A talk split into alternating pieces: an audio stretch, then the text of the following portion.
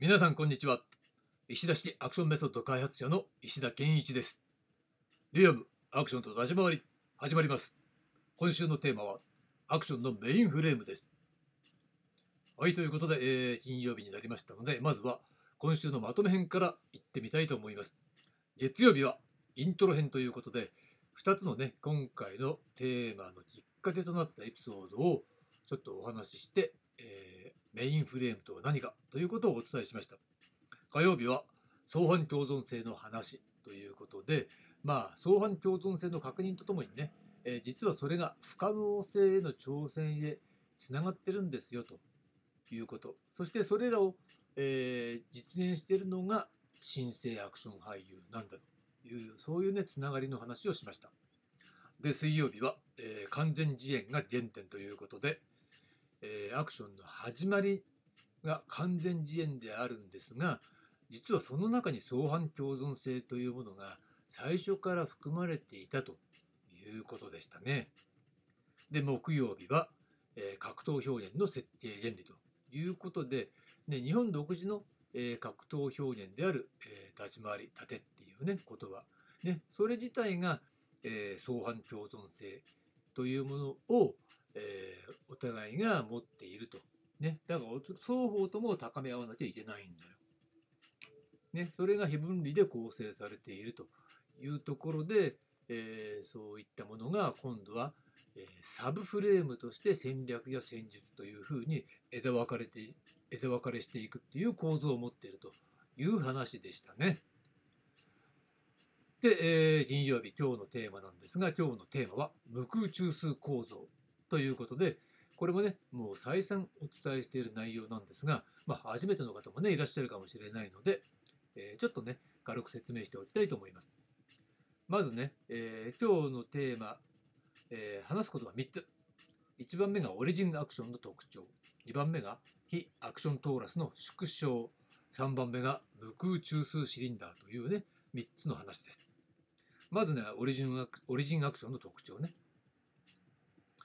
で、オリジンアクションっていうのは、要するにアクション、外側から見たな見た一般的なアクションっていうものは、まあ、ドーナツに見えるわけですよ。わかりやすく言えばね。つまり、えー、塊があるんだけど、真ん中に穴が開いてる、ポコンとね。うん、一番大事な中心が、えー、無であり、ね、空である、空であるっていうことね。で、これを無空中枢というふうに命名したわけですね。で、なんでそんなことになってるのっていうと、アクションの練習っていうのは、えー、ほとんどが異分野の練習で、アクション独自の練習法っていうのはあんまないんですよ。だから一生懸命マット運動をやったりトランポリンやったりする、ね、空をやったりするっていうのが基本的な、えー、練習の時間の大半を占めているわけだ。なんでそんなことになるのっていうと実はそれらの個別のね異分野技術をマスターするっていうことが目的じゃないの本来は。本来はそういったものの訓練を通じて、えー、モビリティですよね。機動性を高めるっていうことが目的なわけだ。でその機動性を持って要求される表現に対応していくっていうのがもともとのアクションの原点の方法論だったわけですね。表現に対するアプローチの方法論。これはとても重要。でそういったことをやっていく中であ機動性だけじゃダメで、え、実際に要求される表現だったりとか一緒にやる相手との関係性の中で、えー、アビリティというね、呼んでいる能力ですよ、アビリティっていうのはね。つまり相手や表現に合わせたりして生み出す能力。そういったものが育まれてくるということで、えー、外側にあるドーナツ型の部分っていうのは異分や練習。で、真ん中にポコッと穴が開いて何にもないように見えるんだけど、実はそこにモビリティやアビリティっていうね、えー、目に見えないそういう、えー、力能力っていうものが、えー、そこには育まれているんだけど形としてはなってないだから外側はどうななんだけどアクションじゃないんだよ。だからそれを非アクショントーラスって呼んだわけですね。でトーラスっていうのはあのドーナツ型の構造のことをトーラス構造っていうわけですね。だから非アクショントーラス。アクションでないトーラス。そしてその無空中枢っていうのが相反共存しているっていうのがオリジンアクションなんですよ。だから異分野練習と、えー、そのオリジナル技術として、えー、育まれるモビリティアビリティ。そういったものは、えー、一見形にはなってないから無空である、ね、この2つが相反共存しているということをねこの発見はとてもでかいだからなんで脱線してね異分野練習をあ例えばいろんな流派の武術をやるとかねマスターしようと思って習っちゃうみたいなことがあるのかっていうとそれは非アクショントーラスの部分がアクションだっていうふうに勘違いしてるからなんですね。でなんで勘違いしてるの？っていうとそれは本格的なアクションやったことないから外側から見て勝手にあこうじゃねえかなって思い込んでその思い込みだけでやってるからそういう間違った方向に行っちゃうんですと。いうことをね。でまあこれがオリジンアクションの特徴でもありまあ逆に考えれば間違った方向に脱線していってしまう、えー、方向性を、えー、決定づけるようなそのアクシ非アクショントーラスの存在っていうものだったんですね。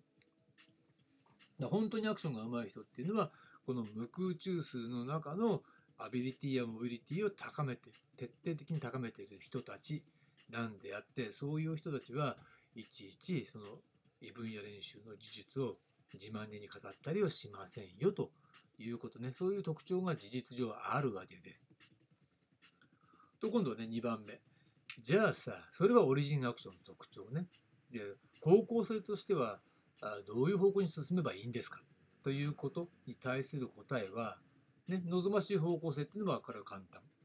一つに非アクショントーラスを小さくしていく。まあ実際は小さくっていうか細くなっていくっていうイメージだよね。縮小していくっていうことね。で、それと同時に無空中数は大きくしていく。まあ太くしていくっていうことなんですよ。だからドーナツって結構まあ太くて穴がポコッと開いてるわけなんだけどそのドーナツの穴がどんどんどんどん大きくなっていくことによって外側の実の部分がどんどんどんどん細くなっていくっていうね、うん、そういうような方向性が望ましいわけだ。でこれは何を意味しているのかっていうとこれは平たく言ってしまうと異分野練習っていうものを最小化していくと同時に独自練習を最大化していくっていうことなんですよ。まあね、例えって言えば例えだから。うん、じゃあ異分野練習がゼロになるかって言ったら、ゼロにはならない可能性は高いし、ゼロにする必要もないのかもしれないよね。ね。だって、えー、バット運動やろうと思ったらね、体育館にロングマットが必要だし、ロングマットがあったら基本的にマット運動の練習しちゃうし、みたいなのはありますよね。で、手っ取り早いってのもあるわけだ、ある意味ね。だから別にそれを完全に否定するわけではないんだけれども、えー、今話したように、非アクショントーラスを小さくして最小化していって、えー、無空中数を大きくしていくってことは、異分野練習を最小化する。ね、独自練習を最大化していく。そんなもんあの普通の独立したジャンルだったら当たり前のことなんだけどその頭当たり前のことがなされていませんよねっていうところのまあ確認なんだよね。で実は、えー、これだけじゃ不十分なんだよなっていうのは、えー、それはさオリジンアクションとしてのアプローチだからつまり、えー、単にドーナツと同等の、まあ、ドーナツって仮に、ね、厚みがあるじゃないですか。厚みってことを考えたときに、単にドーナツと、えー、無空中枢の関係だけで考えていったら、ドーナツの、まあ、最小化していく、細くなっていく。ね。で、無空中枢の穴の部分大きくなっていく。だけど、厚みは変わんないよね、みたいなイメージありますよね。今の話からいくとね。そうなんです。だけど本来はそうじゃないんだわそうじゃないっていうのはここの穴の開いた中空の部分ね無空の部分ねこれをシリンダー状に上下に伸ばしていくっていうことが必要なんですよ。でそれはどういうことっていうと、え上と下両方に伸ばしてでこれが以前話した下に伸ばしていったね下方階層の方はシャドウアクションになるわけですね。で上に伸ばしていった情報階層はサンライトアクションになるということね。でまあ、サンライトアクションっていうのは何かっていうと、えー、分かりやすく言ってしまえば、えー、映像などでも確認できる表から見えた部分の、えー、見える部分のアクション表現のことに関する技術性だよね。うん、表から見えるところをそのものじゃなくて表から見えてる表現を支えてる裏から支えてる、え、ノウハウとかそういったことも含めた技術性がサンライトアクション。で、え、そのシャドウアクションっていうのは表からは見えないところで行われているものっていうのがシャドウアクションなわけだ。だからサンライトアクションだったら例えばかっこいいよねっていうね様がいい形がいいかっこいいっていうことは見ればわかるわけだ。だけどそのかっこよさを裏で支えてる何かそういった技術性とかがあるはずみたいなねそれはサンライトアクションです。で一方シャドウアクションっていうのは、えー、相手に対して動きを合わせていくっていうのがうまいよねとか、ね、うまくシンクロしてるねとか、うん、バコって思いっきり、えー、殴ってるように見えるんだけど実際は当たってないんだよねみたいなねそういうふうにやってることと見えてることとやってることにがズレがある明らかに実際は見せ物として表現をするためのズレがあるそのトリックみたいな部分ねそういったところに関する技術性がシャドウアクションなわけですよ。特にそのシャドウアクションの領域っていうのは一般の人には全然分かられていない領域なんですよということね。で両者を、えー、高め深めることがアクション表現をより豊かにしていくことにつながっていくんですと。いうところね、え、これが非常に重要。だから、えー、もう一回まとめておくとね非アクショントーラスと無空中数が相反共存してるんです。もともとね。それがオリジンアクション。でそれを発展させる必要がある我々はね。でどうやって発展させるんですか？それはアクションがアクションとして、えー、それだけで存在できるように、えー、ジャンルとして完全に自立できるような方向性を、えー、私は言ってるわけね。そうなった時にいや異分野の武術がいっぱいできるってことはちょ違うよね。実際にリアルファイトで強いってことはそれも違うよね。そういうことを言ってる人は分かってない人なんですね。ということが、えー、理論的に分かってしまうと、うん。そうじゃなくて独自の技術を発展させる。それは今の、えー、非アクショントーラスと無空中数構造というものの関係で言うならば無空中数を情報下方に伸ばしていってその技術性を高め深めていくっていうことね、えー、その結果、えー、非アクショントーラスの、ね、ドーナツの部分っていうのは、えー、結果的にどんどんどんどん小さくなっていきますよっていうことで、えー、必ずしもねゼロにする必要ないのかもしれないけど、えー、限りなく小さくなっていく細くなっていくっていうイメージね。でえー、シリンダー状に無空の部分が透明なんだけどシリンダー状に上下にこう伸びていってそれが、えー、蓄積されていく技術性というのが高度に蓄積されていくっていうことね、うん、それが、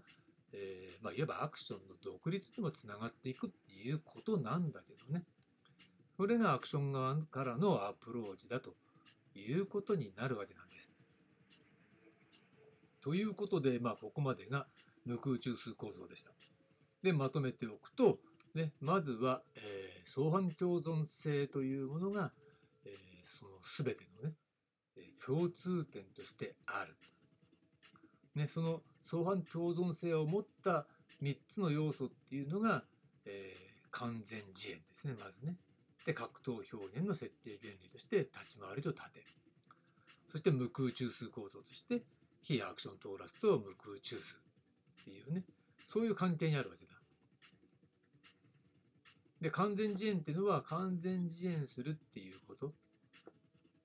それが、まあ、その中に、えー、つまり演技と危険なシーンだよね。主演俳優であることと吹き替えなしで危険なシーンを演じるっていう高度な身体運動性。それが相反共存性にある。つまりスタート地点に相反共存性が、えー含まれているからこれは一番の肝なんですよだから相反共存性っていうのが上にあってその真下に、えー完全自演が来る、ね、ここが軸になるここを軸として、えー相反共存性で上にあるね相反共存性から枝分かれして、えー完全自演の左右にあるのが、えー一方左側が格闘表現の設定原理としての立ち回りと盾これが相反共存としてある。でもう一方ね反対側の右側にあるのが、えー無空中数構造。これが無空中数としてのね、えー中央の殻の部分とその周りを取り囲む非アクショントーラスっていうものが相反共存してる、ね、この3つが、えー三つ股の槍みたいなねそういうデザインみたいなそういう図形図式みたいにね構造化されていてそこの部分がアクションのメインフレームとなっているんですよというとこね。うん、だからここを外したものはアクションじゃないわけだ。でこういったことを全く知らない人たちがデタラメなことをやってそれが、えデタラメをやってても何のお咎めもなくあの大手を振ってやっているっていうのがそれが現代なんですよ。だけどねやっぱり今のあ価値観っていうのがまあもう崩れつつありますよね今年度に入って新しくね。アクションも同じだと思いますよっていうところの一端が見え始めたのかなっていうところだからこそじゃあどうすればいいのってことに対する一つの私からの回答としてアクションのメインフレームというテーマをお届けしたわけです。それでは、えーこれにて今週のテーマアクションのメインフレーム終わりにします。はい、ありがとうございました。